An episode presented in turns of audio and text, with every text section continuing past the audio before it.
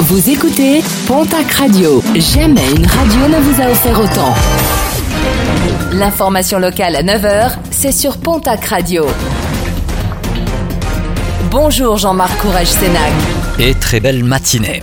L'information a été révélée hier par nos confrères de la République des Pyrénées. Le cambriolage dans la nuit de jeudi à vendredi du bureau de tabac douce, le où les malfaiteurs se sont introduits dans les locaux après avoir forcé une baie vitrée située à l'arrière du commerce.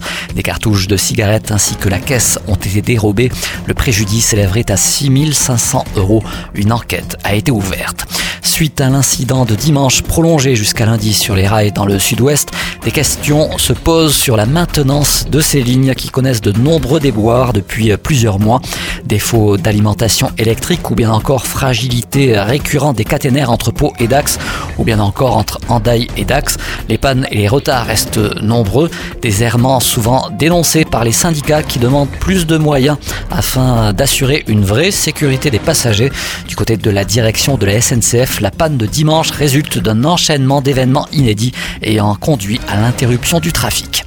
Babichou, service Pau, spécialiste de la garde d'enfants à domicile, organise son grand job dating le 16 septembre prochain de 14h30 à 17h30 au 57 rue Émile Guichenet. 50 postes sont proposés sur la ville et l'aglo. Parmi les profils recherchés, des étudiants motivés disposant d'une première expérience auprès de familles ou au sein de structures d'animation, des professionnels de la petite enfance ou bien encore des mamies nounous. Pour s'inscrire, direction le www.babichou.com ou par téléphone le 05 59 21 90 68. Un mot de sport et de rugby. À Dax, un membre du club a été testé positif au Covid-19. L'ensemble des joueurs va être testé.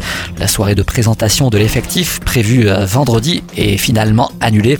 Les incertitudes pèsent désormais sur la tenue du premier match des Dacois dans le nouveau championnat national. Ce devait être le 12 septembre prochain face à l'équipe de Narbonne.